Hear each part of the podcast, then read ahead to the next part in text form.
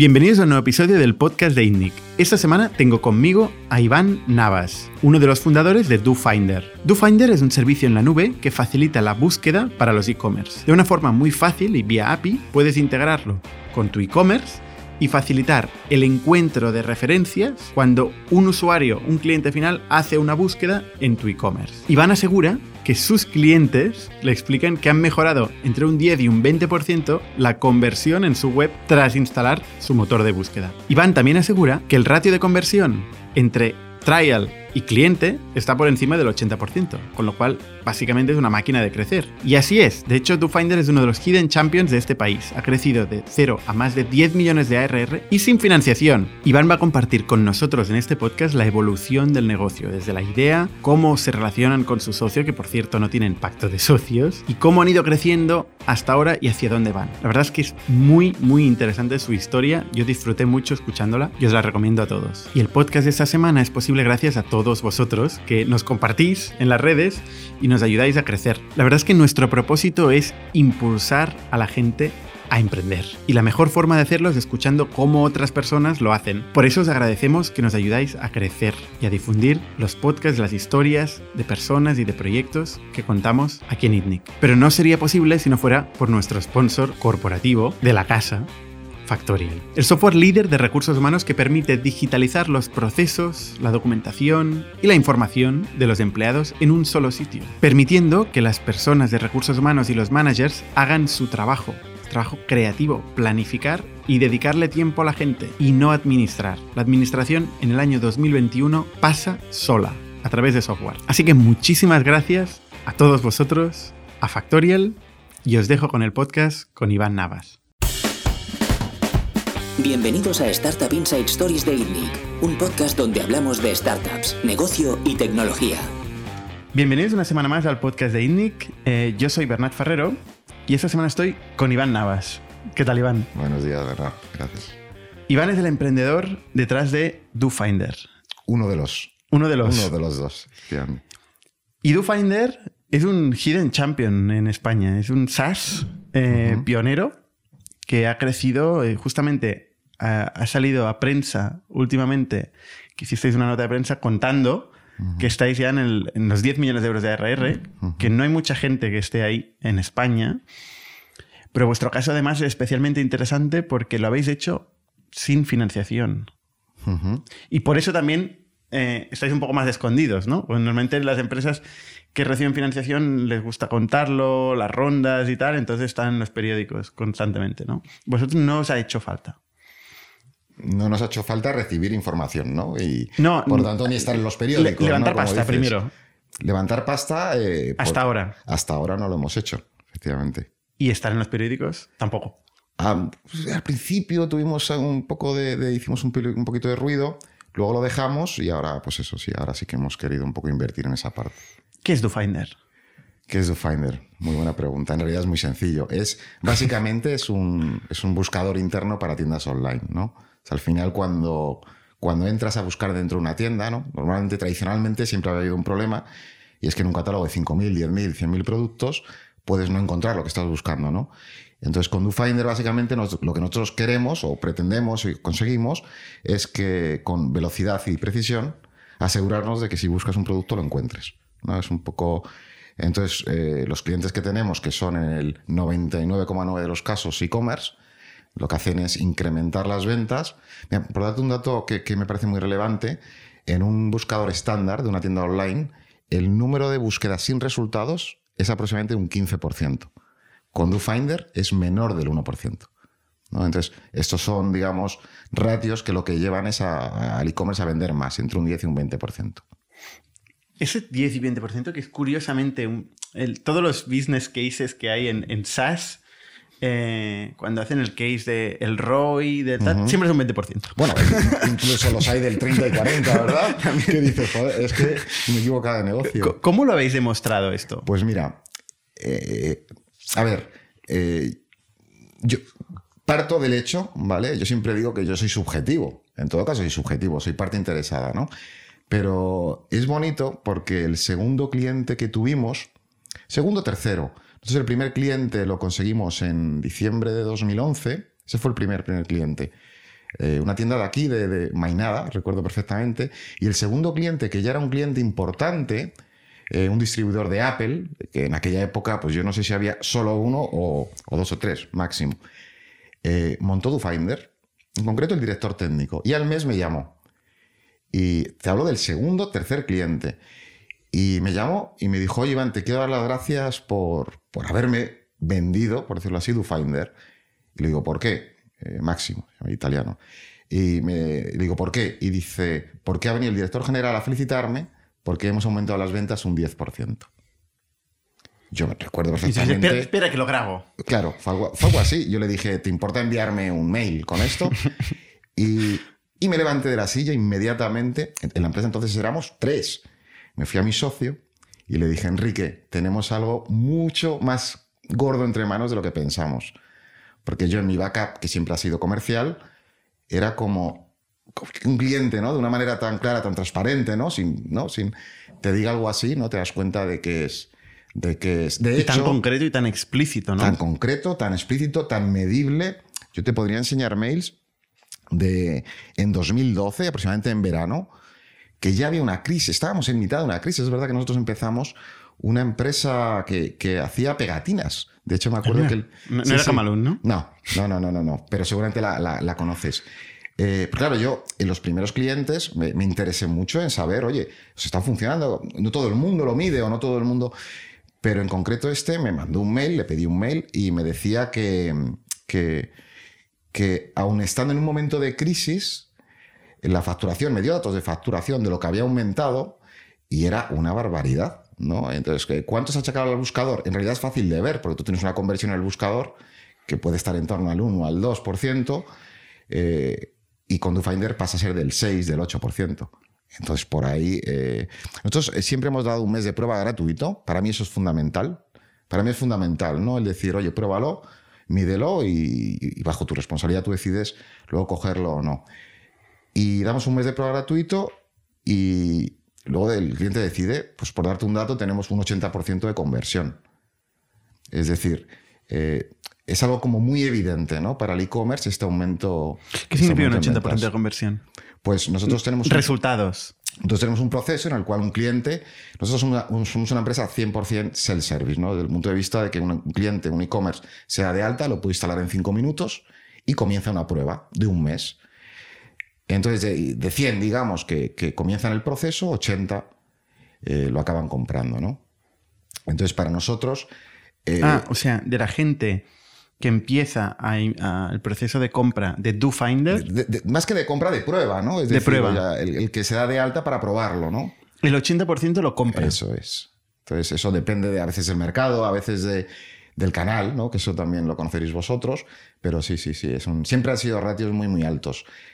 De hecho, nosotros, si bien tenemos planes anuales, no los favorecemos.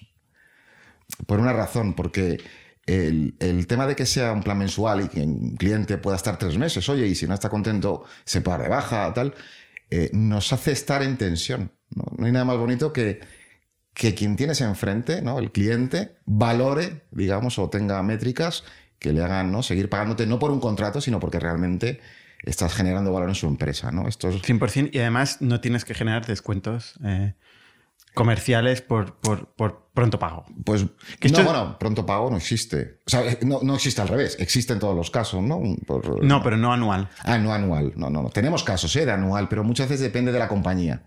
¿Verdad? A veces compañías grandes prefieren, oye, te hago un. un Eso tiene mucho más sentido en compañías grandes, ¿no? Y depende de cuál sea tu situación a nivel de churn, ¿no? de, de- de bajas. Eso es. Eh, pues puede mitigar el, el churn. Pero si- no sé si estarás de acuerdo conmigo que este en realidad es el SaaS puro, ¿no? O sea, luego, yo, eh, cuando Salesforce comenzó, ¿no? Eh, Al final es el en el que todos nos fijamos, ¿no? Y, quizá, y el referente sin lugar a dudas, ¿no? Luego digamos que todo el modelo ha ido cambiando hacia, un, pues hacia una obligatoriedad en contratos muchas veces, incluso de años, ya no de un año. Sí, sí. Entonces dices, ¿no estamos dando a veces pasos hacia atrás desde ese punto de vista? Eh, Bueno, eso también es Wall Street un poco, ¿no? O sea, Claro. las obligaciones de ser una empresa pública, de predictibilidad, Eso es. ¿no? De estabilidad.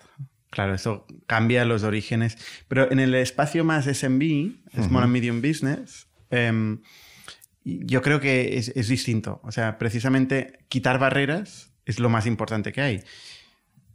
Experiencia usuario, em, distribución, o sea, tienes que hacer una distribución, una venta muy simple, muy sencilla, con, con unos economics muy claros. Eh, y financieramente tiene que tener muy, mucho sentido.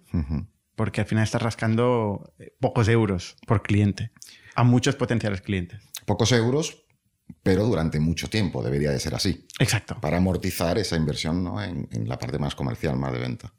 Y eso depende de la, del, producto, eh, cómo entrega sistemáticamente, sostenidamente valor en el tiempo, pero también depende del escenario competitivo, futuro. Que desconocemos. Que desconocemos el futuro. El, presente lo conocemos y por eso nos han, nos han comprado a nosotros, ¿no? También depende cuál es la, facilidad de reemplazo de tu solución. por lo que entiendo, en tu caso es muy concreta, muy específica. Uno puede cambiar el buscador y no necesariamente, no es como un RP, que tiene que cambiar todo. No es un RP. Lo que pasa que en el B2B el cambio de proveedor, aun siendo algo sencillo, es sensible. ¿Por qué? Porque muchas veces eh, nosotros cuando, cuando comenzamos, para mí, a mí lo que más siempre me ha apasionado del SaaS, yo siempre me he movido en áreas comerciales, ¿no? Y, y, Salesforce, no sé si recuerdas también hace muchos años Sugar CRM, de aquella época, de primeros de los 2000, ¿no? Luego claramente Salesforce fue la triunfadora, pero fue la primera vez que una empresa, una pyme, se podía permitir un CRM. Antes los CRMs estaban...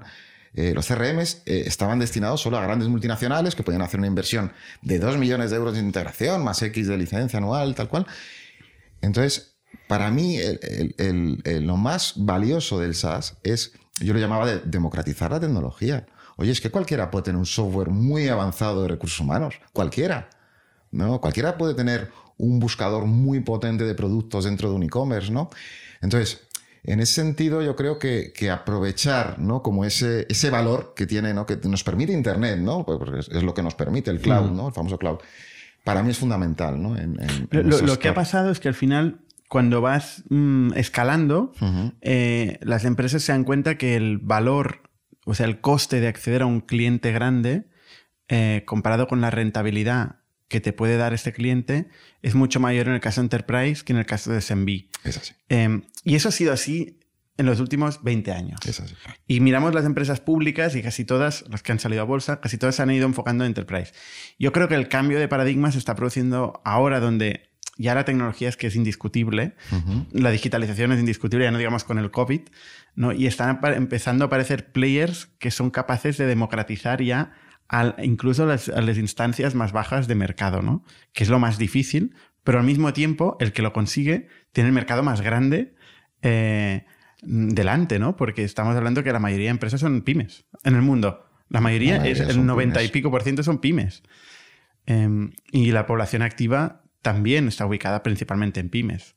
Entonces, el que es capaz de cambiar ese espacio va a ser, bueno, se va a comer el mundo, ¿no? Y está empezando a pasar. Por ejemplo, HubSpot, por ejemplo, eh, es un ejemplo de si Salesforce es el CRM de facto de las grandes compañías de Enterprise, pues igual HubSpot está eh, cubriendo más el espacio SMB, ¿no? Sí, pero nosotros, nosotros trabajamos con HubSpot en concreto, ¿no?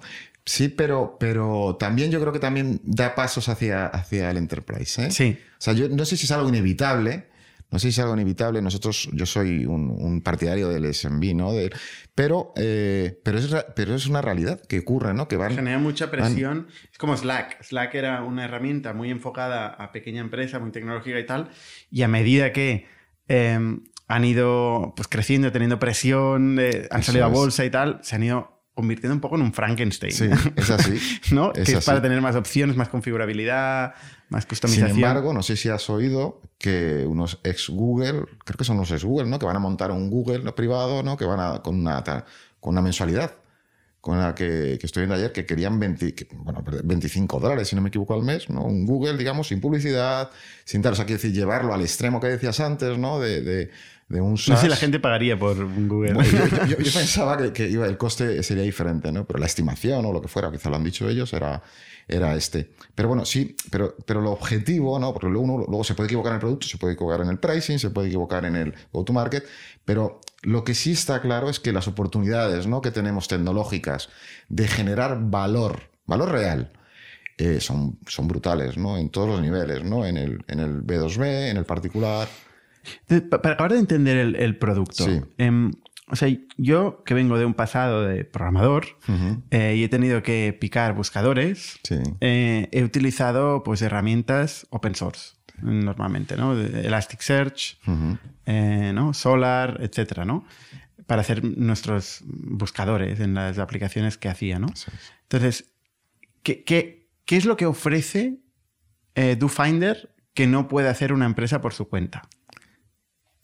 Eso que utilizabas, elévalo al extremo. Es decir, nosotros utilizamos tecnología de base y la llevamos al extremo, la optimizamos al extremo. Los algoritmos es, eh, es increíble, ¿no? O sea, yo me acuerdo cuando, cuando iniciábamos, y ahora digo cómo ha evolucionado la, la compañía, pero yo recuerdo que hacía una cosa que es muy, muy absurda, pero real, y es que yo quería que cuando buscases Dostoyevsky, que es una palabra que, bueno, oye, es que probablemente aunque leas, se escribe de hecho diferente en diferentes idiomas, ¿no? Pero yo decía, oye, que funcione, ¿no? Error, eh, error, ortográfico, fonético, ¿no? Todo este tipo de cosas, ¿no? Entonces, a nivel de precisión y velocidad, la optimización de estas tecnologías que comentas son las que te llevan, digamos, al, al éxito. Y después, muy, muy importante, eh, hablabas antes de las barreras de entrada. ¿no? O sea, que, sea una cosa que puedas extraer en cinco minutos, esté funcionando y te esté generando ventas es fundamental. Y luego, alrededor del mundo de la búsqueda, yo siempre, siempre tengo la convicción de que el buscador en un e-commerce es como el dependiente en una tienda, ¿no? Entonces, un dependiente en una tienda no es, no solo despacha, digamos, sino que, que hace marketing, ¿no? Entonces, nosotros siempre hemos trabajado en incorporar funcionalidades de marketing, pues cosas como, por ejemplo, eh, los sinónimos, que esto es un, ejemplo claro. Estas son cosas muy del inicio, ¿eh? pero evidentemente se mantienen. Oye, tú quieres una marca X, ¿no? No la tienen, pero tienen otra. El dependiente te la va a mostrar siempre, ¿no? pero tengo esto. Pues en el e-commerce tiene que ocurrir exactamente lo mismo, ¿no? Porque te, ha costado mucho traer a ese cliente. Oye, pues tenemos que mostrarle producto para venderlo. Eh, dar prioridad a productos que tengas en stock, eh, poder, eh, que, si por ejemplo un producto es más nuevo, poderle, poder hacer que salga más arriba en una, ante una búsqueda. Ahora ya, estos son cosas muy iniciales, ¿no? Que se mantienen el tiempo, pero ahora, desde hace ya un año aproximadamente, todo el tema de personalización. Eso es brutal todo el tema de personalización. ¿Qué significa personalización en este caso? Pues es eh, inteligencia artificial, o sea, machine learning, todas estas, estas tecnologías que te permiten. Aquí dónde está la clave, que además para nosotros era evidente. Se ha trabajado mucho por segmentos, ¿no? Oye, pues yo tengo X clientes y los segmento y en función del segmento. Ahora no. Nosotros, eh, son nosotros, y, es una tecnología que está al alcance, es individual. Es individual. Es decir, es infinitos segmentos. Son infinitos segmentos. Es decir, si tú eres una persona que te gusta esta marca, porque lo sé que te gusta esta marca, porque has buscado y has clicado en esta marca, en la siguiente búsqueda priorizaré esa marca. Pero eso significa que tú tienes un píxel y vas viendo la navegación eh, es del usuario. Que esto es yo, una de las cosas que yo pedía, no era, no era tener eh, eh, yo decía, no tiene que ser solo datos del histórico de compras, ¿no? De los que tienen, de los que tengo un email, de los clientes. No, no, no. Yo quiero que una persona en la misma sesión, en, haciendo dos búsquedas, la segunda haya cogido información de la primera para personalizar. ¿Pero solo en las búsquedas o también en la navegación? Solo en las búsquedas, lo que pasa es que hay clientes que luego lo integran en la navegación. De hecho, pero son, son modelos, digamos, de Machine Learning separados, o sea, el del cliente que tiene para la navegación. Los algoritmos son los mismos. Los algoritmos son los mismos. Nosotros, en los avances que estamos haciendo este año, una de las. O sea, uno va en esta línea. ¿No? Al final es la, importancia, o sea, el buscador, digamos, puede ser el motor de navegación. ¿Por qué? Porque al final se lanzan queries, ¿no? Se lanzan consultas incluso cuando pinchas en una categoría. Entonces, en, en este año, alguna cosa va a salir prácticamente en 15 días, probablemente, a nivel de capa, una capa. Primicia. Una, sí, es primicia, yo creo que sí es primicia. Eh, por lo tanto, los 15 días espero que se cumplan. Yo no, sé si conoces no, no, algún- ahora queda escrito ya, ahí queda grabado. No, no, sí, ojalá. Decir, no sé si algún proyecto que, que en desarrollo haya cumplido.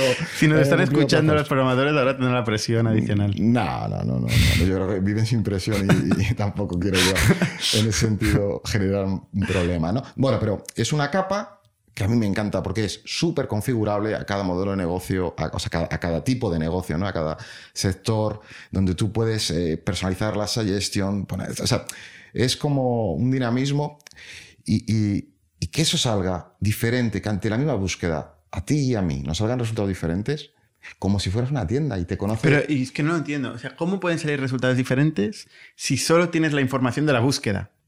Y de una sesión, yo te cuento la prueba que yo hice. Yo no soy técnico, yo no soy programador, yo no sé lo que hay detrás. Si me dices, tiene cookies o tal, pues sí, algo guardará. No sé exactamente eh, lo que hay técnicamente detrás de eso. Pero yo hice una prueba en una tienda, en concreto alemana, eh, que vendía deporte. En concreto, yo me centré en temas de esquí. Imagínate, yo buscaba un pantalón. Y los pantalones los hay más neutros, negros, blancos, grises, y luego los hay más chillones, ¿verdad? Pues yo clicaba los chillones. Evidentemente, tenía algún tipo de ¿Clicabas en el resultado de búsqueda? En el resultado de O sea, tú búsqueda. buscaste de- pantalón. del chillón, de ese pantalón, chillón. Vale. Inmediatamente después buscaba chaquetas.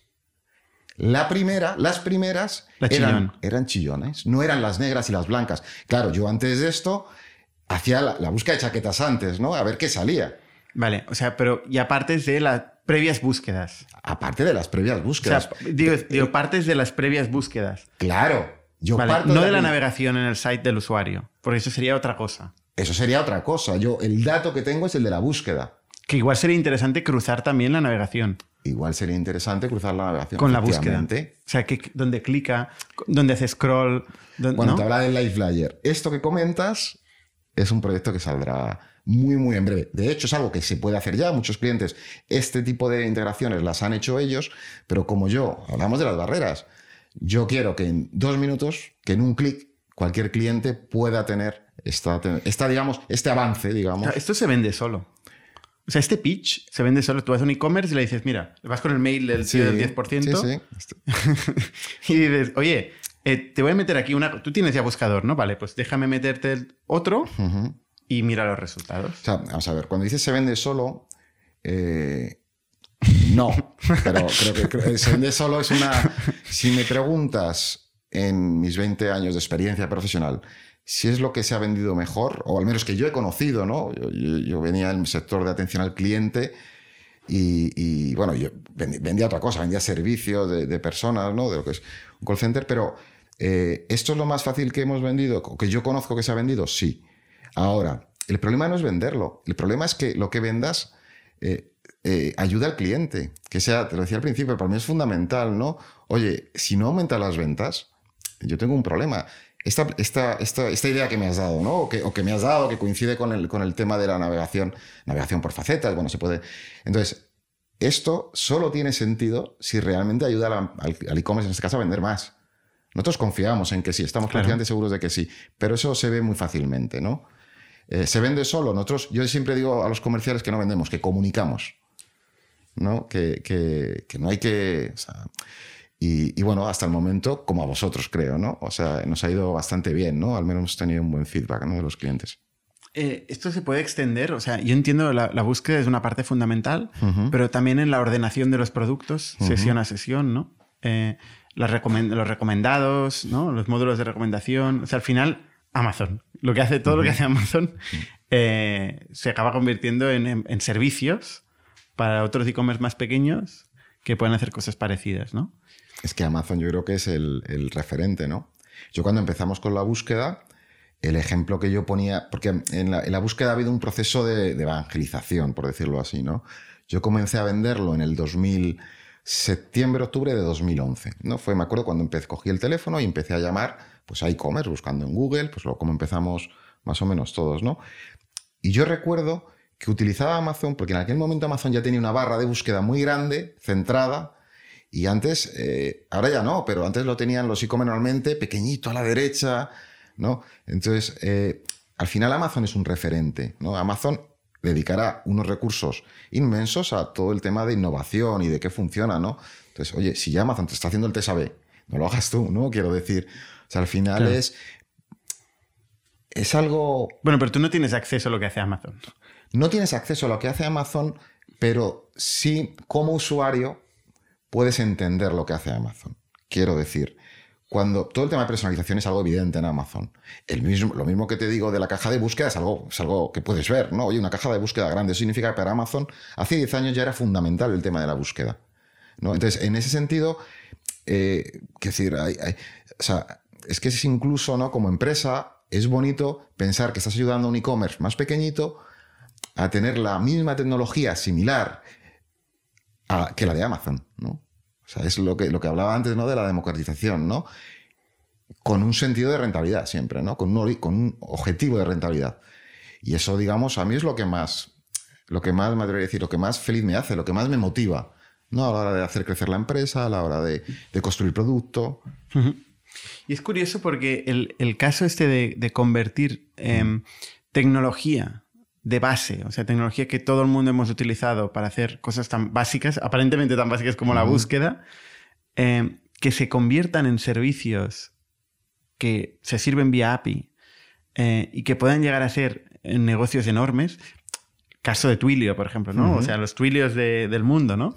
Eh, que apifican servicios y, y acaban eh, pues dando un valor brutal en una capa que, bueno, que antes pues todo el mundo hacía por su cuenta, ¿no? Eh, es espectacular porque el, potencial que tiene la búsqueda como mercado en sí es muy, muy, muy grande. Pero en general el SaaS es esto. Sí, sí. O sea, es como un zapatero a tus zapatos y el core de la parte, en mi caso, de búsqueda. Hay, de todo tipo de SaaS, ¿eh? o sea, un CRM o Factorial en nuestro caso, un software generalista de recursos humanos. O sea, no es una funcionalidad específica que servimos vía API. O sea, es poco intuitivo como entender como negocio te sirva una API, ¿no? O sea, hace 10 años esto era impensable. Sí y no. Cuando digo sí y no, porque, porque eh, cuando hablamos de UFinder y yo te he dicho lo que es, que eh, es, básicamente es eso, luego tiene una serie de como herramientas o funcionalidades de marketing brutales. De hecho, es muy común que empiezas con un producto y acabas siendo una plataforma. ¿Verdad? Eso, decía, plataforma. Por ejemplo, nosotros ahora somos, yo digo siempre, ¿no? Cuando digo, no, no, nosotros somos un buscador, pero lo que queremos es, somos un discovery. Queremos ayudar al cliente a descubrir lo que hay dentro de ese e-commerce. Personalizado con sus intereses, personalizado con la información que yo tengo, sí. Pero, eh, eh, pero ayudamos a descubrir las cosas, ¿no? Eh, eso tiene una complejidad importante detrás. 100% no, no. Porque es una mezcla muchas veces de tecnología. Yo te hablaba de Elastic o de un Solar, hablábamos, ¿no? Antes. Pero es que luego para todo el tema de reconocimiento de, voz, ¿no? Para tema de Eso te iba a decir. es que al final juegas con otras tecnologías que tienes que integrar. Y acaba siendo solo búsqueda, porque voz es solo una query. Pero no es la. Ya no hay navegación. La búsqueda es el inicio. O sea, que al final una, empresa, cualquier empresa, nos encantaría saber qué buscan nuestros clientes. ¿Estamos de acuerdo? Podríamos, podríamos pivotar. Oye, ojalá tuviéramos todos los días un... ¿no? Eh, se, pagan, se paga un dineral por hacer focus group, no para este tipo de cosas, para testar. Ojalá tuviéramos eso. Entonces, ¿qué ocurre? Que a partir de la búsqueda, tú puedes tomar decisiones. Nosotros tenemos unas estadísticas, por ejemplo, que eso no, no, no son, yo no te suelto unas estadísticas, sino yo te doy unas estadísticas analizadas. ¿Para qué? Para que tú puedas tomar decisiones. No tengas ¿Yo quién, quién soy yo? El, director del e-commerce. ¿Cliente final o el, director ah, del e-commerce? ¿no? el, dueño del e-commerce, el e-commerce manager. Entonces, ¿por qué? Porque la búsqueda te permite una información a la hora de tomar decisiones que probablemente no te permite eh, la navegación. O en menor te da mucha información porque es directamente el pensamiento del, usuario. Y eso lo puedes trasladar luego a muchas, a, a muchas decisiones de otras cosas, digamos, del e-commerce, ¿no? Es que saber lo que te están buscando y cómo te lo buscan. Es curioso porque es una navegación que se acaba convirtiendo en, en conversación. Es lo que decías del, dependiente. O sea, es una conversación. Tú pides eh, cosas, te responden otras, vuelves a refinar, ¿no? Al final se acaba convirtiendo en una conversación natural. Se tiende a eso. Y con voz ya no digamos. Cuando tú hablas con Alexa, le pides, oye, me gustaría mm, comprarme una camiseta chillona. Es así. Y acabaremos llegando un momento, no sabemos cuándo, no sé cuándo, pero en el cual esto lo puedes hacer conduciendo en tu coche y se te mostrará un solo producto. ¿Te gusta? Sí, no. Y dos, tres. Porque tendremos... Que el poder que tenéis los que estáis haciendo esta query, o sea, No es un poder. es un poder brutal. Pero yo no entiendo cómo Yo, yo poder. como e-commerce pienso, hostia, mm, eh, elige bien. No, Iván, pero, elige bien. pero ese poder, claro, o sea, eh, no, yo no lo llamaría poder, esa información. ¿no? La ¿Qué marca? ¿Qué marca vas a elegir? Bueno, eh, depende de cada uno. A mí me ocurre, ¿eh? yo cuando. Yo, yo no voy físicamente mucho de compras.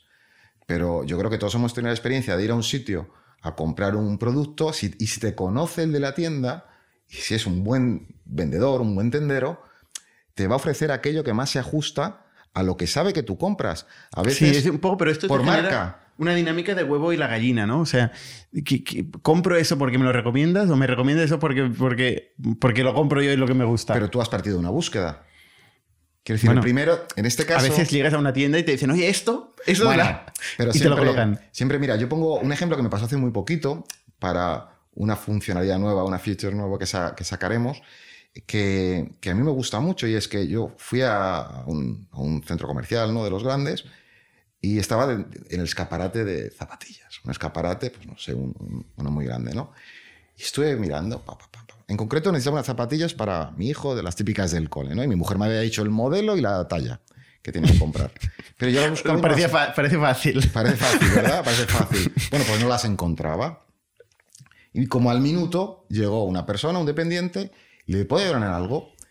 Quiero decir, esa experiencia offline, claro, yo ahí le dije, pues mira, quiero esta marca y el número 28 en concreto. Pues nada, luego ella me ayudó, tal cual, resulta Y te dijeron, no, no la tenemos, pero No la- esta no, no la tenía. es muy parecida. No la tenía. Pero en el fondo, eh, yo partía, quiero decir, la información que él tenía, ¿cuál era? En ese momento mía. Era, tienes una persona delante de zapatillas, en concreto de niño, mirando, que lleva 30 segundos y no da con el... Y mira que este caso iba concreto, o sea, iba buscando una SKU. Bueno, es que a veces es peor. Porque a veces si buscas algo concreto, no es lo que te gusta o lo que te parece bien, sino es, es lo concreto que puede no estar. En este caso, de hecho, no estaba en ese escaparate. Entonces, que, que es... Pero quiero decir, al final, el, el, el dependiente en este caso, como el buscador, tiene una información. Oye, es que lleva medio minuto ahí y no ha dado nada. Se acerca, le pregunta y a partir de mi respuesta es cuando ya comienza ese proceso, digamos, de, de- de venta, ¿no? Que en Eh, el mejor de los casos para la tienda acaba saliendo con otra zapatilla que sí tiene y además tiene extra stock, tiene que rotar de alguna forma y tú sales contento. Bueno, veremos tu hijo si Y- está y contento o no. y- y la tienda igual. Y la tienda también. y la tienda igual. Entonces, ¿esto es malo para uno o para otro? Para nada. Esta es la dinámica de toda la vida que hemos conocido y, oye, y, y que, hay que hay que conseguir trasladar al mundo. Yo soy, un, yo soy un apasionado del mundo offline y de cómo llevar las dinámicas, ¿no? en este caso de compra, al mundo online. ¿no? Al final, el servicio al cliente es algo evidente, ¿no? El decir, O sea, cómo aprender de lo tradicional, porque el mundo es online y offline. ¿eh? es que es, es así. Pero, pero, o sea, tú dices cómo llevar lo tradicional, lo de toda la vida, a, a la digital, a lo digital. ¿no? La experiencia de compra. La experiencia de compra, sin ser agresivo, sin ser, no, la experiencia de compra. Por eso cuando decías qué poder, yo decía, no es tanto poder como tal, sino es información para dar un mejor servicio. O sea, para mí es lo fundamental. En la medida en la cual yo acierte con tu gusto o con tu necesidad, estaré dándote un buen servicio, ¿no? Con una cosa importante, y es que en Internet, eh, eh, en una tienda te cuesta irte de la tienda, porque si hay una persona física, te tienes que ir, vas a ir a otra, es más- pero en Internet es hacer un clic, encerrar. Entonces tienes que, tienes que, que acertar más, ¿no? Tienes que ser más... ¿Y la búsqueda por voz habéis hecho algo? Sí, sí, trabajamos la búsqueda por voz.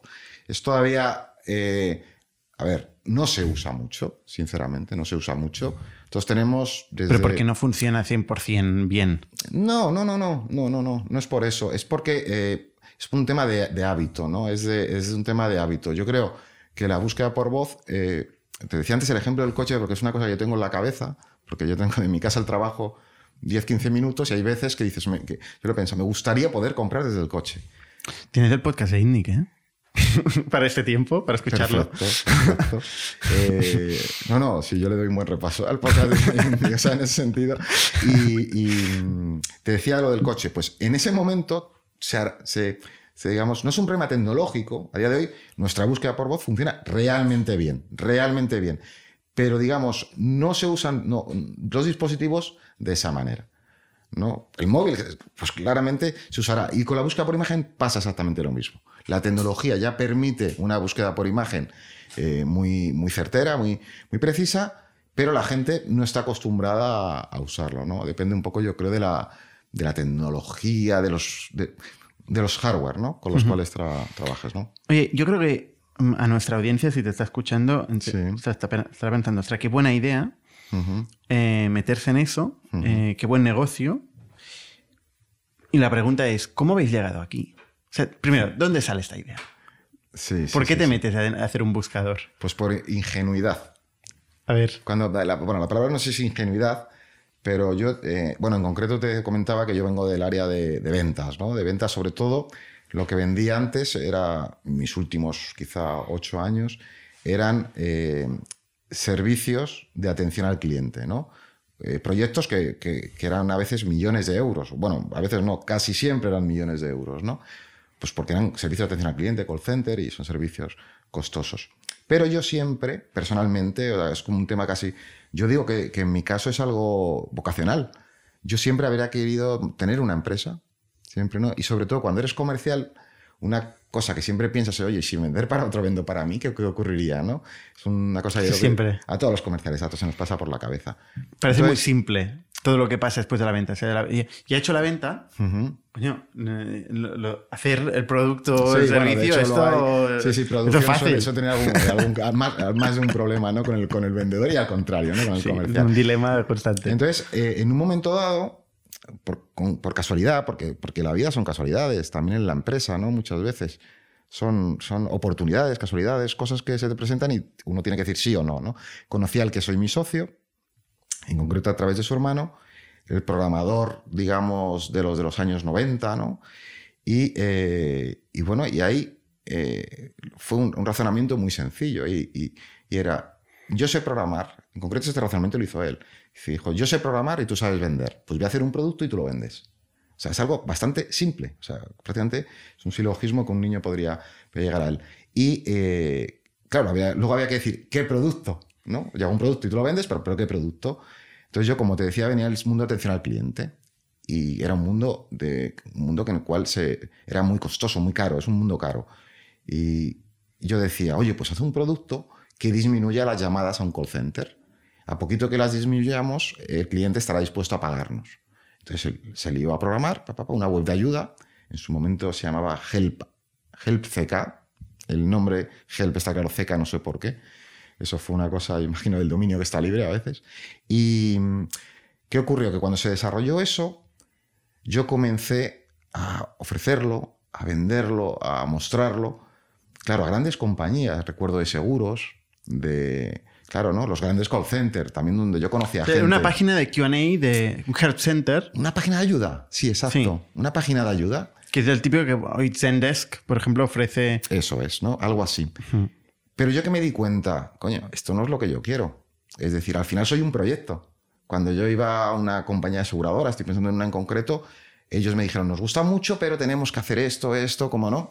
Decía, no, no, no, yo no quiero esto, yo quiero, yo quiero un SaaS puro, yo quiero que una, sea una tecnología homogénea, ¿no? Y que cualquier cliente de cualquier tamaño pueda usarla, ¿no? Y simplemente cambie eh, lo que paga por el uso que le da, ¿no? Por el uso que, obtiene de ella. Entonces, bueno, no, me gustaba porque, porque, no, porque sabíamos que eso podía ir más hacia desarrollo, hacia consultoría, ¿no? Y resulta ¿Y tú que... no querías ir a consultoría? No, no, no, no, yo para nada. Para nada. ¿Querías hacer un producto? Yo quería un producto puro, decíamos antes. Que estuvieras vendiendo mientras estás en la playa. Bueno, vendiendo mientras estás en la playa, pues no, no, no, no es el caso. No es tan fácil. No es tan fácil. no, no, no es tan fácil. No, pues, bueno, no, no soy un apasionado de la playa, por ejemplo. en la playa de Madrid, no. La playa de Madrid, además, no, bueno. Eh, el, el, el, tema está en que en ese momento una persona de aquí, de Barcelona en concreto, de, de Planeta Agostini, lo vio, el producto, y el buscador era donde habíamos echado más horas. Y él nos dijo, en esta parte de la historia, mi socio y yo tenemos, quizá porque no la recordamos bien, no, tenemos, eh, o él no tiene muy clara la... Pero él nos dijo, Jordi, que por qué no ese buscador lo integrábamos dentro de e-commerce. Es lógico, ¿no? Es una... eh, Comentario clave este, ¿no? Claro. Y de hecho, yo sonrío porque mirando el pasado, ¿no? te das cuenta que hay cosas o decisiones que has tomado que no eras consciente de la importancia de esas decisiones. En ese momento. Sí, pero por ejemplo, yo siempre digo que una cosa muy importante es no ser testarudo, cabezón, ¿no? A veces dices, no, no, yo quiero una web de ayuda, pues por mis narices, que tiene que seguir siendo una web de ayuda, tal y cual. Pues la realidad es que en ese momento, a raíz de ese comentario, pivotamos. Y dijimos, bueno, esto fuera, seguimos metiéndole caña a la parte de buscador y vamos a estandarizarlo ¿no? para, para e-commerce. Eh, Eso es lo que es antiintuitivo. O sea, este momento es clave. Decís, oye, vamos a hacer un buscador. Pero en realidad, si lo piensas, tiene mucho sentido. No, no, tiene muchísimo sentido. Va a obtener una rentabilidad inmediata. Por lo tanto, estará dispuesto a pagar si funciona. ¿no? O sea, quizá, quizá, lo que no se nos había ocurrido antes, ¿no? Pero esta, este comentario de, de, Jordi en concreto, para mí fue eh, fundamental. Pero todos oímos comentarios, ¿no? Ahí yo creo que la inteligencia o la, ¿Y, qué es lo que no estáis de acuerdo por curiosidad entre los socios, entre tu socio y tú? No, porque cuando yo cuento esta historia, él dice, no, creo que yo creo que no fue así. Entonces yo le pregunto, ¿pero cómo fue entonces? ¿no? Pero no, no, no lo recuerda y tal. Pero yo estoy convencido de que fue así. O sea, estoy convencido. o sea, vosotros es la pareja Steve Jobs, Steve Wozniak. No, no, o sea, no, no sé, no la conozco. Tú eres Steve Jobs en ese caso. no, no, no, no. No, no, por favor. Para nada, para nada. no, no, no, para nada, para nada. Soy, soy un tío afortunado, creo, en el, en el mundo. O sea, que, que, he podido desarrollar una vocación, como te decía antes, pero no me considero ningún nada, nada especial, ¿no? De verdad, ¿eh? Para nada, para nada. Eh, ¿Vosotros montasteis la empresa medias? Eh, no tenemos el mismo número de acciones. No, no, no, es a medias. ¿Tú eres mayoritario? Él es mayoritario. Él es mayoritario. Sí, sí, porque él fue el que metió más, más inversión, digamos, de, de tiempo sobre al principio, ¿verdad? En el, en el producto. Y también sí. porque cuando empiezas no discutes, al menos yo no soy de discutir ese tipo de cosas, nunca lo he sido, ¿no? Nunca lo habéis vuelto a revisar o discutir ese tipo de cosas, porque no. esto genera grandes discusiones. Bueno, en nuestro caso no. En nuestro caso, yo en los años sí hemos forjado una amistad, pero yo siempre, eh, yo siempre digo, no soy amigo de mi socio. Eh, ya he tenido otras experiencias con gente muy amiga, muy cercana, incluso los dos muy similares de carácter.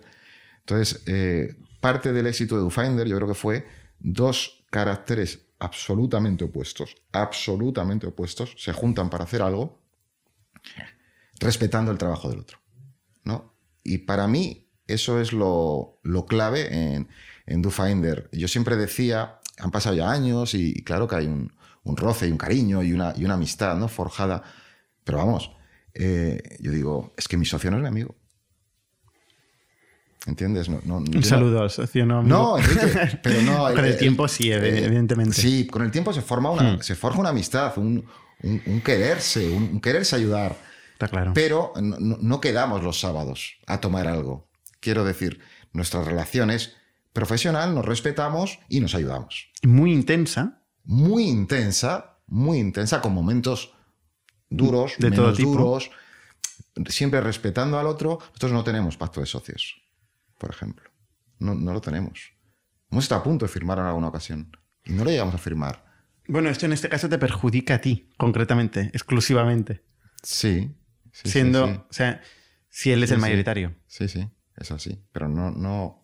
Cuando digo no necesitamos, yo sé que ante esto dices, no, claro, pero era muy bien, pero ¿qué ocurrirá en el futuro, no? Eh, no, no o sea, no es un miedo que me, que me, que me haga tener que firmar un pacto de socios, tal. Eh, es que de esta... De es esta... que el, el, problema no es... O sea, yo creo que la confianza es fundamental, uh -huh. eh, es, es, lo más importante, pero las empresas, eh, sobre todo las que son resilientes y consiguen mm, aguantar tiempo, uh -huh. viven todo tipo de circunstancias. Eh, y, y, somos a veces difícil de imaginar eh, es que yo tengo otra opinión muy, muy distinta en ese ámbito. O sea, yo si, si montara una empresa con mi padre, sí. eh, firmaría un pacto de socios. Bueno, quizá con el padre tendría más sentido que con una persona que no. No, y, y, lo digo porque yo qué sé, o sea, puede pasar de todo. Pero por, por protegerte a ti o a, o a, tu padre o por proteger a la empresa. Ambas. Claro, es que para mí lo A cada uno de los socios y a la empresa. O sea, mm, oye, la, la persona se puede morir. Claro, exacto. Es que se puede morir. Exacto. O sea, puede pasar mil cosas. Puede, puede, si va muy bien, eh, uno puede decir, oye, mira, estoy cansado, quiero venderle a este que no me quiere comprar. El otro que decir, no, no, que todavía nos queda mucho. O sea, pueden pasar mil cosas. Estoy de acuerdo. Cuando las empresas van muy bien, van muy mal, o hay circunstancias que uno no se espera, que está bien definir el primer día cuando uno se lleva bien, decir, oye, pues mira, estas son las cosas que pueden pasar. Como bien te decía, tuvimos un pacto de socios, finalmente lo firmamos, y yo creo que por proteger a la empresa, y por ende a nosotros, efectivamente, o sea que hay un... Pero eh, sí que deberíamos, deberíamos, bueno, sí, el, hacer, el hacer uno, a mínimos, o sea, que decir, no hace falta, pero sí que debería, sí que deberíamos de, volver a trabajarlo. O sea, no digo que esté bien no firmarlo, era un poco por, porque cuando decías de los inicios, no es un poco una cosa que yo valoro de, estos 10 años, es esta, este, este buen ambiente o buen rollo, este, esta alineación. Fundamental. La alineación en lo que queremos, lo que no queremos, ¿no?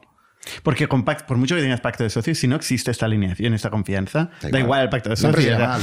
claro, irá mal. exacto, problemas habrá, efectivamente, es así, es así. Entonces, ¿vosotros invertís pasta en, el, en, el, arranque de la empresa o financiáis con clientes del primer día? Tiempo, tiempo. O sea, vuestro tiempo. Vuestro tiempo. Y facturáis a clientes desde muy, muy, muy al inicio. Sí, pero de, de, 50 en 50. Yo. Eh, ¿Qué significa de 50 Cuando te decía lo de la ingenuidad era esto. De 50 en 50 porque... El ¿50 clientes? ¿50 no, euros? 50 euros al mes. O sea, era absurdo, era absurdo. Yo si hubiera hecho un plan de negocio, hubiera estado semanas viendo mercado, cómo llegar... Era, absurdo. Es que no lo habría hecho. O sea, un poco el, eh, la ingenuidad de decir, oye, este producto mola, esto que has hecho, cojo Google, busco empresas y me voy a llamar y a vender... Eh, Claro, de, repito, de 50 en 50, ¿cuándo iba a llegar yo a pagarnos al menos dos sueldos, no? Y en aquel momento éramos tres. Porque tenías una mentalidad de mercado. O sea, tú estabas en el mercado, tenías un producto y estabas explorando de abajo para arriba, con un precio de abajo para arriba, a ver si al tío le gustaba o no le gustaba, le encajaba o no le encajaba. No estabas pensando, tengo que pagar salario y tal. Esto es, esto es otro problema. Es otro problema. Estabas pensando en el cliente. Efectivamente. Es como decir Steve Jobs. no, no. No, no, no, no, seguro que no. Es que además, de la pareja. es que me da, me, da, hasta. No, no, no. Yo que. O sea, nos, yo me considero, yo personalmente, me considero una persona afortunada por lo que te digo, porque. Eh, bueno, la primera cosa es por conocer a mi socio. Repito, mi socio yo le conocí para esto. No sé cómo explicarlo. Entonces, eh, podían haberle conocido y yo podría seguir trabajando en cualquier sitio, seguramente también feliz, ¿no? Pero eh, no, no me considero, no me considero nada. ¿Y cómo, cómo crece esto? Porque claro, de 50 euros en 50 euros claro, y sin financiación externa, ¿cómo llega esto a los 10 millones de euros? Con paciencia. con paciencia y mucho trabajo. Eh, ¿Cómo llega? Pues al final en los SaaS es relativamente sencillo escalar y predecir, ¿verdad? Es muy predecible el SaaS. No sé qué decirte. Eh, bueno, claro, aquí tienes que juntar el. Si tienes un churn bajo, claro, si, si es un churn que a los tres meses está ido el 75% de lo que vendiste. No, pero en nuestro caso tenemos un churn realmente bajo. o sea, vosotros tenéis, tenéis, un muy buen producto, porque, a ver, tener una, una tasa de conversión de trial a cliente del 80% está muy por encima del benchmark de mercado. o sea, puede ser que tengáis poco volumen, con lo cual sois ineficiente en el sentido de que no estáis yendo todo lo rápido que podríais llegando al mercado. Eso es así. Esto soy consciente. o sea, entonces bajaría esta conversión porque tendríais, estaríais impactando otros tipos de e-commerce que igual no son tan target. Em, pero, y, luego no tenéis charm, con lo cual, pues realmente tenéis muy buen producto. O sea, con estas dos métricas es suficiente para afirmar con contundencia que tenéis un buen producto. Por eso a lo mejor yo no soy Steve Jobs, porque es el producto, es el que... Bueno, Steve Jobs tenía un buen producto. Sí, ¿eh? estoy de acuerdo, estoy de acuerdo, estoy de acuerdo. Sí, sí. Siempre eh, tenía un buen producto. Lo que pasa es que producto y mercado y escuchar al cliente y seguir iterando sobre el producto a veces es la misma cosa. Es que es lo mismo. Nosotros siempre teníamos, siempre hemos tenido, ahora con el teletrabajo pues todo ha cambiado, pero desde el principio, en una pizarra, cuando un cliente. Esto es una máxima en DoFinder, quiero decir. Una máxima es que sí o sí se tiene que cumplir. Es si un cliente te pide algo, lo apuntas. Si te lo piden dos, lo haces. ¿No? Es como, eh, como el desarrollo del, producto intuitivamente lo hacemos nosotros, pero siempre escuchando al cliente. ¿no? Es un poco poner al cliente realmente, no decirlo, ¿no? realmente en el centro de, de la empresa, de la toma de decisiones con errores. Yo nos habremos equivocado, nos hemos seguro, muchas veces, pero teniendo al cliente en el centro. Es curioso porque el cliente nunca te hubiera pedido un, servicio para hacer sus búsquedas. Nunca te lo hubiera pedido. Pero aquella persona era el e-commerce manager de Planeta de Agostini. Quiero decir, no era cliente, pero él intuyó que ese motor de búsqueda en un e-commerce podría dar buenos resultados. Sí, sí fue. Y, prefirió em, ir a buscarlo fuera que ir a su CTO o el técnico que tuviera ahí y decirle, tío, necesito un e-commerce. Hay un, buscador. Porque no, porque no es sencillo, ¿eh? de verdad. O sea, que, aunque sea algo muy nicho, de hecho, yo, bueno, estos son los miedos del emprendedor, ¿no? Oye, esto si, si es fácil de hacer, ¿cuánta gente lo hará? No, no, la realidad es que es una tecnología compleja. ¿Tenéis Sobre patente? todo hacerla escalable, hacerla escalable a nivel, repito, no soy técnico, ¿no? Pero de consumo de servidores, ¿no? Es, no es fácil, ¿no? No, no, no, tiene que serlo. Eh, ¿Tenéis patentes? Para proteger esta tecnología tan diferencial? No, no, no, no, no, Probablemente se puedan tener, ¿eh? pero yo en su día me informé y corrígeme, pero en su día con un tema de Microsoft, ¿no? la Unión Europea, el, software no era patentable. ¿no? De hecho, eh, quiero recordar que es, es muy difícil es que es muy difícil, es decir, es patentable el, el, Pero bueno, lo puedes patentar en Estados Unidos, ¿no? Sí, bueno, no, hombre, patentamos marca, ¿no? Es decir, toda la parte de, marca, evidentemente sí. Sí, la marca. Pero, o sea, a mí la patente no me, digamos, no me protege de nada. Me protege el producto, el servicio.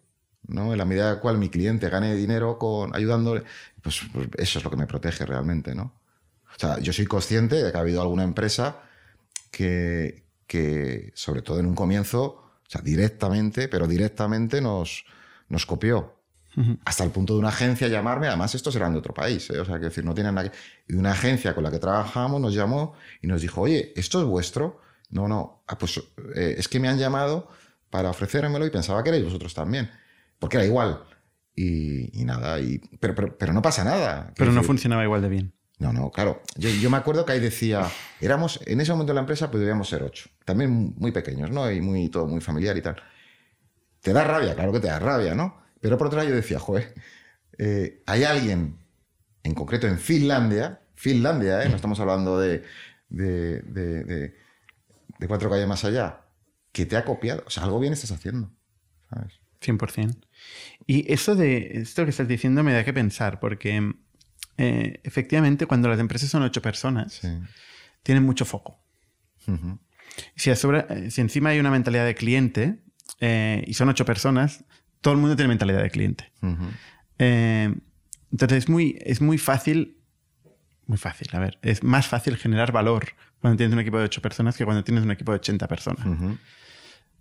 Y es una cosa que a veces, eh, yo creo que muchas empresas se equivocan. Y el hecho de que el mercado financiero eh, permita que rápidamente una empresa pueda crecer mucho en equipo, hace que haya empresas con 50 personas que no están generando valor. Y les cuesta saber dónde ir. Y, eso ocurre, claro. Son, son etapas. Pero no, no fue vuestro caso. ¿Cómo, cómo... Bueno, no lo fue, perdona. Eh, en momentos sí. En momentos sí. Yo recuerdo como en. O sea, eh, como en un verano, pero vamos, debió ser 2015, 2014, en el cual nuestra competencia había sacado un par de funcionalidades que nosotros no teníamos. Y dije, no puede ser. No puede ser. Eh, era, esto fue en agosto, en septiembre, finales de septiembre, conseguimos tenerlas. Porque, eh, y es verdad que aquel fue un buen toque de atención, ¿no? pero sí, sí, pero no es fácil, ¿eh? quiero decir, este trabajo no es fácil. Y cuando crece la empresa, los mecanismos de comunicación internos a veces son complicados. ¿Cómo, ¿Cómo, vais creciendo? O sea, entiendo que vais facturando y vais metiendo a gente a medida que vais teniendo una facturación que lo soporta. ¿No? O sea, digamos... ¿Cómo vais creciendo? ¿Cómo, ¿Cómo llegáis al mercado? O sea, más que crecemos en función de la facturación, eso ocurría más al principio. O sea, al principio sí yo tenía que esperar seis meses para poder contratar dos personas o una persona más. Ahora ya no, ahora ya no. O sea, ahora eh, tenemos una capacidad de contratación realmente alta. Pero porque tenéis la cartera de clientes. La cartera, la caja, efectivamente. Pero la caja viene de los clientes. La caja viene de los clientes, efectivamente. Entonces, en ese sentido... No tenéis financiación externa ni bancaria de ningún tipo. siempre os habéis financiado con clientes. Sí, siempre era... Rara avis en este mundo. Eh, parte de la ingenuidad de la que hablaba antes, ¿no? Pues bueno, tú empiezas a hacer algo como si hubiéramos montado cualquier otra cosa, ¿no? Eh, y luego resulta que va mejor de lo que pensabas, ¿no? Entonces, y, además, eh, una cosa curiosa, me, me, interesa mucho de tu caso. Em, tú empiezas montando un esfuerzo de outbound de ventas, o sea, vienes de call centers y dices, bueno, esto voy a montar un call center, un mini call center, No, no, ni siquiera. Voy a empezar, voy a llamar yo. llamar proactivamente a bases de datos, Claro, a e-commerce, a e-commerce. y les dices, ¿qué les dices? Pues yo cuando llamaba, pues decía, oye, que mira lo que he hecho. He hecho este buscador, eh, instálalo en tu web. Entonces era más complejo de instalar, entonces, pues dependiendo del caso, no era tan sencillo, había, era necesario un asesoramiento. Entiendo que Oye, tenéis widgets para, yo decía- para Shopify y todo eso, sí, lo tenéis. todo eso lo tenemos, efectivamente. Yo decía, oye, Bernat, eh, tengo esto. Es un... Eh, pruébalo y hablamos. ¿no? Pero y yo te voy a responder, bueno, pero a ver, ¿puede tener que meter a programadores? No. a- ¿No? No, para nada. Al contrario. O sea. Lo instalamos en cinco minutos. Tú ¿Lo instalas tú? Sí, sí. Lo instalas tú. Bueno, ese es el problema. Tengo que avisar al programador que por cierto tiene un roadmap para la 10 mi- años. En la misma llamada. En la misma llamada. En la misma llamada. Un JavaScript. Copia y pega. O sea, los Stripe. Muy fácil de, muy fácil. muy es fácil que de esto meter. es muy importante. Muy fácil, ¿no? Antes me hablabas de Algolia. Algolia es más complejo. Algolia es más complejo. También Algolia es, otro- es- es- es un- También un- más enterprise, ¿eh? Quiero decir. Es un, es un player muy parecido, también funciona eh, búsqueda por API, está más enfocado en Enterprise y ha levantado 190 millones de euros. Eso es. Sí, sí. Eh, entre otras gente con Point9, que es socio nuestro. ¿no? Sí, sí, sí. Em, entonces tú le decías, pruébalo. Pruébalo. Yo te decía... Y 8 de cada 10 Lo- te decían, me lo quedo. Sí, sí. Claro. Y yo entonces no tenía métricas, tenía muy pocas. Te he hablado de dos, ¿no? Te he hablado de este que vendía pegatinas y de, y de la- el, que, el distribuidor de Apple. Pero era algo muy habitual, muy, muy habitual. Y tú, este Estaban mail del contentos. 10%, este mail lo has utilizado bastante. Sí, En la misma llamada, digamos, ¿no? sí y no. Porque para mí era siempre fundamental Que lo probaran. que lo probaran. O sea, que tú veas que lo que te estoy diciendo puede ser verdad. Porque Esto, esto es el sueño de cualquier persona de ventas, ¿eh? También. O sea, oye, pr- Mm. pruébalo.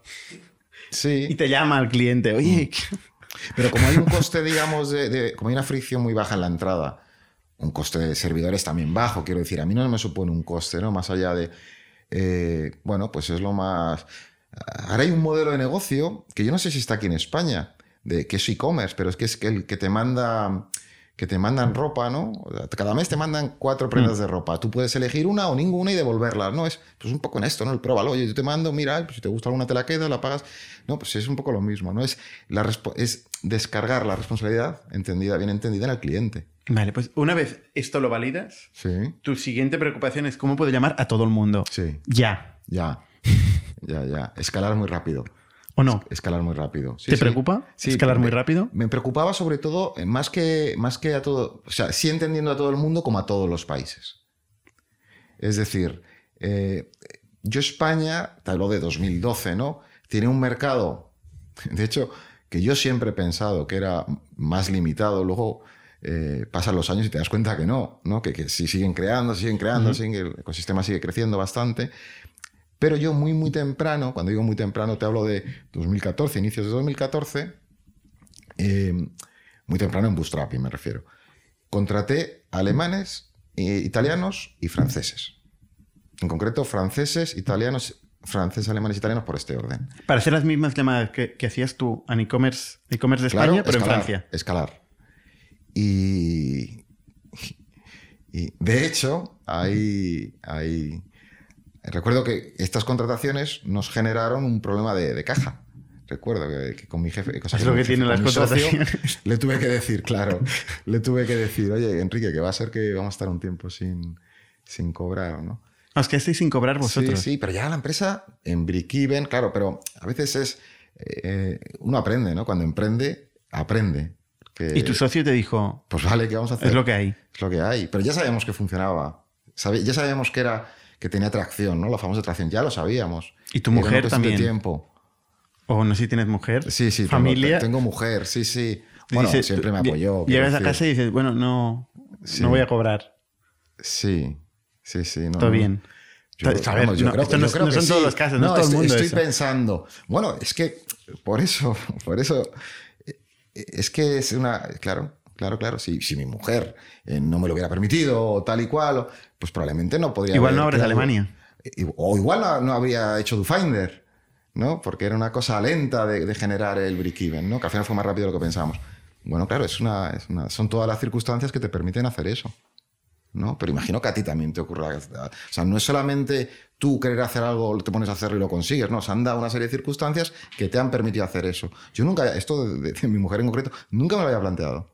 Que podía haberme dicho en aquel momento, oye, como que por contratar al alemán tú te quedas, pues no, pues no, nunca me lo planteo. No sé. Apoyo incondicional. Afortunado, yo soy una, una persona afortunada. Entonces, eh, vais abriendo países, Sí. siempre con un modelo de outbound, outbound full cycle, es decir, el, el vendedor que está llamando al cliente es el mismo que cierra el producto, porque el proceso en sí de, de venta es un proceso bastante corto. Bastante transaccional, efectivamente. Bastante O sea que, por ejemplo, en modelos como Factorial, el caso que somos software más de, de gestión, la venta es más consultiva, el ciclo de venta es más largo y la especialización tiene mucho más sentido. Hacéis demos, Nosotros hacemos demos. claro. Em, en vuestro caso, que es puramente llevar al cliente a trial, el objetivo es llevarlo al trial, ¿no? Sí, efectivamente. Es que. Y, y darle la motivación para hacerlo. Porque, a ver, un e-commerce tú llamas, no está, no está esperando tu llamada, No, está, tiene un montón de cosas a hacer, ¿no? Claro. O sea, ¿cómo, cómo le motivas a que, oye, mm, mete eso en tus cosas de hacer, pruebas esta cosa, pruébalo? Bueno, es que es comunicación. Cuando digo que es comunicación. Esa es la complejidad, digamos, de pero- vuestra venta. Sí. es Darle la prioridad Sí, de que pruebe esto. Sí, sí. Esa es la, la fórmula de la Coca-Cola. La urgencia, generar urgencia. No, no, es que esto es... No, no, no, no. Para nada. No, ¿No? no, no generamos urgencia. Me atrevería a decir que todo lo contrario. O sea, a ver, tú llamas a un cliente, ¿qué Sí. porcentaje de, de las llamadas Sí. se convierten en trial? Porque es que, a ver, vamos a dejar- Esto va a ser el Bueno. negocio más rentable del mundo. No, no, no, no, no. algo, no, no. algo habrá aquí. No, no, no, no. Eh, a ver, yo te voy a decir datos, ¿vale? De, mm, yo hasta hace un año y medio aproximadamente, sí, un año y medio aproximadamente, gestionaba el departamento comercial, ¿no? Luego ya, entonces datos que yo te diga son bastante históricos, ¿vale? Ahora ya no, ya no te preocupa el dato concreto no, de conversión. no me pre- en concreto este, en concreto este, pero porque estamos todavía en una fase de crecimiento muy fuerte, ¿no? Entonces, eh, en un crecimiento muy pues fuerte. están se- bajando las conversiones. se generan ineficiencias, Claro. de- pero yo te- esto te lo voy a hacer muy de memoria y... y- Hombre, claro, es que ya sé que cuando llama al founder. Eh, te podría y la decir, capacidad de convención. Te podría decir que de 100 llamadas, te podría decir este dato, ¿cómo era? De 100 llamadas consigues uno o dos clientes. Era. Bueno, entonces, lo que te decía, generar urgencia es un problema. Porque no es que la gente te esté dejando lo que está haciendo para hacer el trial. Porque cuando hacen el trial, 8 de cada 10 has dicho que se convierte en cliente. Pero no hace falta que genere urgencia. Yo puedo hablar contigo hoy, eh, tú estás muy atareado, te llamo a los tres meses, que ya estás más atareado y lo haces. No pasa nada. Uy, pero esto es un problema. O sea, hay una, la Bueno, frase de time kills digo, all deals. en- entiendo, enti- entiendo que aquí las teorías, digo, y todo, y todo es válido, ¿eh? Pero yo prefiero, eh, bueno, esto si me está oyendo el director comercial de, de mi empresa, probablemente me diga, no, Iván, ahora, ahora somos, tenemos más, o sea, metemos más presión y tal. Pero yo creo que el cliente, el cliente es un, es, es igual que, que- que- que tú como proveedor, ¿no? Quiero decir, al final eh, tú le enseñas algo, respetas sus tiempos, respetas sus, y, y le ofreces un valor añadido. Y ya está, tampoco. ¿Nunca te ha preocupado eh, no ir lo suficiente rápido? Lo suficientemente rápido.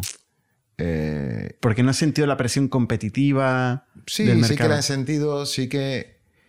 Sí que ha sido un error que no me preocupase mucho. O sea, yo ahora lo veo como, como un error en algunos, en algunos momentos concretos. Yo creo que las compañías eh, no son así, son, van por fases. ¿no? Entonces, a veces tú das un salto y tienes que dejar eso asentarse y a lo mejor a los seis meses o al año estás preparado para dar ese otro salto, ¿no? Y en algún ese asentarse yo creo que, que hemos, nos hemos tomado más tiempo del, del necesario.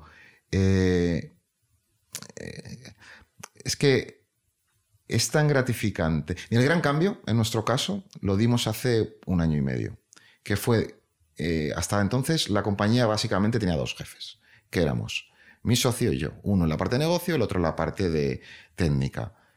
El gran cambio fue el dar un paso a un lado, porque es dar un paso a un lado y decir, oye, voy a contratar gente muy top, voy a buscar y si es posible contratar gente muy top, que sepa más que yo. hay un tema de que sepa más que yo de áreas muy concretas, que haya tenido la experiencia de hacerlo y que nos eche una mano.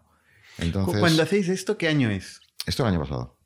O sea, Esto nueve años pasado. después de empezar. Nueve años después de empezar, efectivamente. Nueve años después de empezar. Sí, sí, ¿Y qué, pero qué- qué ARR teníais en aquel momento? 620 o así. MRR. MRR. Vale. Eh, o sea, ya no. O sea, te estoy dando un dato. Más de siete no, no es real, porque cuando te digo el año pasado, o sea, es con, con lo que se acabó el año pasado. Entonces, bueno, pero bueno, influyera un poco. En todo caso, esas personas influyeron un poco en el del año pasado, efectivamente. O sea, ya cuando estáis en unos 7 millones de ARR y 9 años de vida, O sea, sí, seis y medio en concreto de AR. 6 y medio, decidís ir a buscar senior management. ¿En ventas de algún sitio más? Un poco antes, un poco antes, pero bueno, en, en lo típico, en nuestro, en nuestro, en un SaaS, ¿no? Está el producto, está la parte de producto, está la parte de ventas, está la parte de técnica, ¿no? Eh, la parte de o sea, técnica. una persona de producto Sí. y una persona de ventas. Y una persona de dirección técnica, de CTO. Ah, vale. O sea, y tu socio también hace un paso al lado.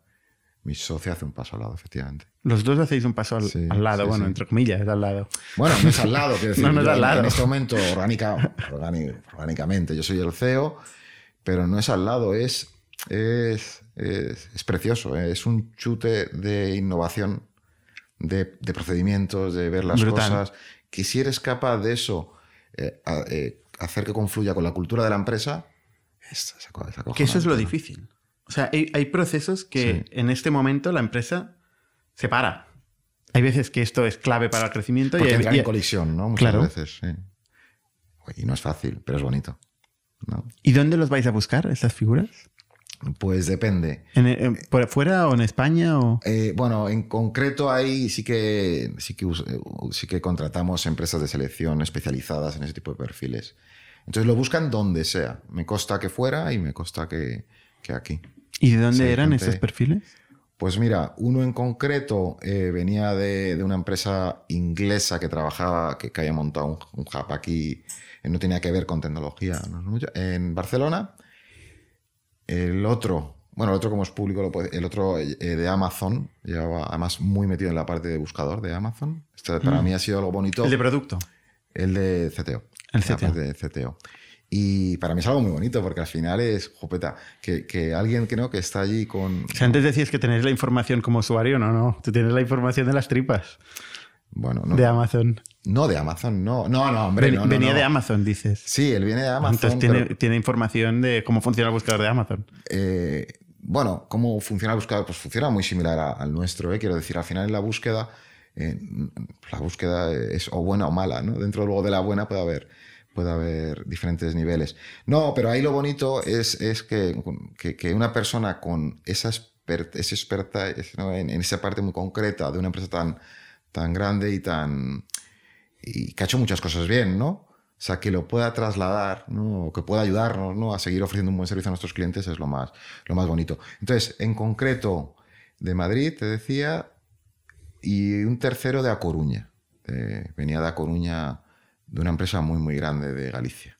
Mm, ¿Cuál será? ¿Cuál, ¿Cuál será? será? ¿Cuál será? Es difícil, es difícil. Entonces, no, muy, muy... Bueno, es un, es un paso, es un paso, pero, pero es bonito. O sea, al final es bonito. No, no, es, es- y es brutal porque habéis hecho todo el recorrido eh, de, típico de una, de una startup. Bueno, de 0 a 10, ¿no? Sí. Ahora viene de 10 a 100. Ahora viene de 10 a 100. Ahora viene de 100, pero, pero es, eh, no digo que sea lo más fácil, ¿no? Pero yo creo que... que- Bueno, no lo, no sabes. no lo sabes, lo has efectivamente, no lo sabes. O sea, lo importante es eh, esta ingenuidad un poco de... de- Hmm. de- Yo creo que es, el, el 0 a 10 es muy, muy importante. El 0 a 10 es muy importante. y lo habéis hecho muy bien y muy eficientemente. Pero vosotros también habéis ya pasado eso un poco. Nuestro modelo es- bueno, es, distinto. Nosotros hemos ido al Venture Capital. Entonces hemos levantado 20 Ya. millones de euros. O sea, hemos, hemos ido a otro ritmo. Ya. Otro ritmo más rápido que el nuestro. También piensa que nosotros eh, hemos ido, eh, o sea, pasamos del 1 al 5 Ujú. eh, en año y medio, Claro. dos años. ¿Sabes? O sea, pero, pero bueno, es que hay muchos modelos. Hay muchos modelos. Y si se puede hacer sin financiación, mucho mejor, desde luego. Sí. La Sí. pregunta siempre es: ¿cuál, ¿a qué renuncias? ¿A no? qué renuncias? Oye, ¿a qué renuncias? ¿Te planteas levantar eh, dinero a partir de ahora? En el futuro. Siempre me lo planteo todos los días. Cuando digo todos los días es, eh, es, algo- es una constante. Es una Eh, tentación, ¿no? Es una tentación. Pero bueno, no una tentación como algo, como algo. La tentación tiene una connotación negativa, probablemente. No, no, como algo positivo, ¿no? Al final, lo importante, creo, de la inversión, eh, el mundo de la inversión, es que eh, si yo voy a hacer algo realmente útil, realmente bueno, voy a generar valor con ese dinero que, que- me presten, entre comillas, o que me cambien por acciones. Si eso yo viera claro, ese, esa mejora en el producto, en el cliente, ese valor, eh, lo haría mañana sin ningún problema. Si mañana viene Shopify y te ofrece 100 millones de euros, ¿le vendes? por la compañía. Si mañana viene Shopify y me ofrece una cantidad. ¿no? 100. 100. Yo creo que no. Creo que no. Seguro nos está escuchando, ¿eh? Tobias Lucte. Yo creo que no. Creo que no, pero dicho la cantidad. No he hablado de Shopify, he hablado de la cantidad. Shopify no es, no es cambiable en este caso. La cantidad sí. No, yo creo que no. Creo que no. Ahora, yo por ejemplo, con todo el tema de, de, de lo que es un socio industrial muchas veces, ¿no? Oye, ¿sería posible y tal? Bueno, pues depende de las sinergias, ¿no? sería bonito un camino en ese sentido, generas un valor. Es que, es, lo- es que en el centro está el cliente, está el valor. Entonces, yo creo que sí. O sea, quiero decir, yo siempre estoy abierto a, a todo, ¿no? Por, quizá por, por la... Por más de 100. por- por- Tiene que ser más de 100. es que el, el dinero es a veces grosero incluso, ¿no? No sé si te ha ocurrido que, que, que a veces estamos tan metidos en el día a día que casi pierdes la percepción de las cosas, ¿no? Que hablas de, de no, pues oye, es que hemos recibido 20, como si fuera algo, ¿sabes? A veces ese... ¿Verdad? Sí, sí, no, no, no, claro. Yo, Y yo hay que pienso- dar, dar un paso hacia atrás y decir, oye, cuidado, que estamos hablando de cosas ¿no? muy, muy importantes. No muy, no muy importantes, al menos, oye, con una responsabilidad y con un tal, ¿no? 100%. Entonces, bueno, es- ¿Tú has leído algún libro que te haya influenciado sí, mucho? Claramente. ¿Cuál? Empresa y responsabilidad, de François Michelin. Además, tuve la oportunidad de conocerle en el año 2000-2001. Fue dos veces, fueron varios momentos, ¿no? Porque una catedrática amiga mía de la, universidad, en concreto de economía, eh, era amiga de él, porque la habría conocido, ella creo que trabajó en la Unión Europea y a partir de ahí le conocía. Y eh, con un grupo de universitarios nos hicimos una exposición sobre este hombre, ¿no? Eh, y había un libro, que en una entrevista que le habían hecho. Era un, eh, era un hombre, falleció hace pocos años, era un hombre muy poco dado a las entrevistas o a, la imagen pública. Y yo me leí el libro, tuve oportunidad de conocerle, compartir, ya te digo, un grupo de universitarios con él, cenar un día, el otro día estar con él. Y es que eh, gente de esa inteligencia, viveza, cómo vivía él una empresa, qué empleados podía tener, qué empleados podía tener Michelin, 100.000, no lo sé, 200.000, no tengo ni idea. Cómo los trataba a los empleados. Eh, Entonces, cuando dices yo quiero ser como este, eso me pasó a mí. Quizá antes ya quería ser emprendedor, pero ahí sí me di cuenta lo que, cómo quería ser. Fue como un... De hecho, es un libro, no lo he traído porque no fui a la oficina, pero eh, yo sí tengo, algo- a veces tengo, un problema, lo releo el libro, para ver, oye, ¿qué habría hecho este hombre? ¿Sabes que este hombre, en la fábrica, las paredes, en vez de ser ¿no? un ángulo, lo que hizo fue, eh, digamos, eh, ¿cómo se diría esto? ¿no? Hacerlas circulares, ¿no? Como, Mm. para que la gente de la limpieza lo pudiera hacer mejor, su trabajo. Este es el, este es el presidente de Michelin. ¿Sabes? Es una, un amor al detalle, ¿no? Al, al- es, es envidiable, ¿sabes? Luego, económicamente, los resultados son consecuencia, ¿no? Pero ver a un tío así, al menos en mi caso, te cambia la, la- la vida. La vida. ¿Tú te ves 10 años más en DoFinder? Sí, sí, sí. Y 20. Sí, sí, sí. O sea, cuando digo me veo, o sea, no, no- no me planteo otra cosa. Luego el cliente decidirá por mí. O sea, es el cliente, ¿no? El que decidirá. Eh, pero sí, sí, en principio sí, en principio sí. Estoy contento con lo que hago. Estamos, estamos felices, yo creo, en, en DoFinder. Creo que todos. Habría que preguntárselo, pero sí, sí. Oye, pues Iván, eh, interesantísimo tu, tu caso, desde luego. Eh, no tenemos habitualmente casos de 0 a 10 en España en SaaS y sin financiación. Me alegro, me alegro de que sea en España. Yo creo- Me alegro de que sea Yo, en yo España. creo que, joder, esto es, eh, es interesante. Y nada, te iremos siguiendo. Bueno, y cuando me invitéis, yo, yo, te, te, lo decía antes, ¿no? Es encantado de conoceros, agradeceros ¿no? la invitación. Oye, que a partir de este conocernos ¿no? hay un camino. ¿no? El, claro que sí. Que es lo más bonito. Muchas gracias y con los demás, hasta la semana que viene. Muchas gracias. Somos un ecosistema de startups tech de Barcelona, creadores de Camalún, Kipu y Factorial, entre otras. Ofrecemos más de 5.000 metros cuadrados de coworking a startups y organizamos eventos diarios para discutir negocio y tecnología hasta la saciedad. Desde ITNIC Fund invertimos en equipos con capacidad de construir grandes productos y negocios. ¡Te esperamos!